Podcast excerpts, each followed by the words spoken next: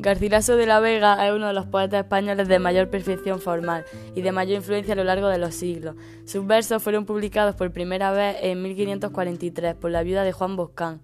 El autor cultivó los dos tipos de poesía de la época, la poesía tradicional castellana y la poesía italianizante. Eh, Garcilaso fue el primer gran maestro de una de las composiciones más representativas de la poesía española, el soneto. Algunas de las características generales de su obra fueron la influencia latina y renacentista, el lenguaje poético y algunos tópicos como el loco amoeno o la belleza femenina.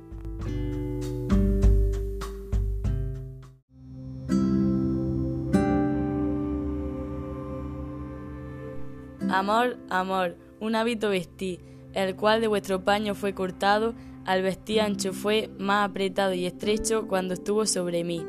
Después, acá de lo que consentí, tal arrepentimiento me ha tomado que pruebo alguna vez de congojado a romper esto lo que yo me metí. Mas, ¿quién podrá de ese hábito librarse, teniendo tan contraria su natura, que con él ha venido a conformarse?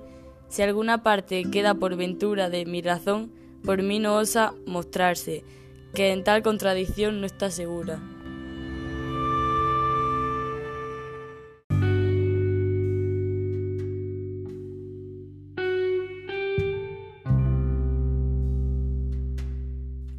En el poema, Garcilaso habla del amor.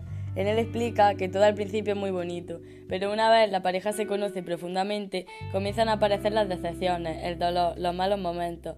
También explica que la causa por la que muchas personas no creen en el amor es porque la mayoría de las veces nos quedamos con las experiencias negativas en vez de con las positivas.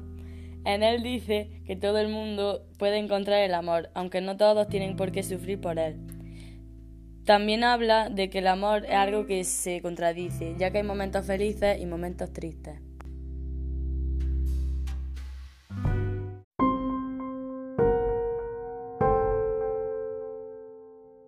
Por último, Garcilaso murió en Niza como consecuencia de las heridas que recibió al escalar una torre en la guerra en la que el emperador mantenía con Francia.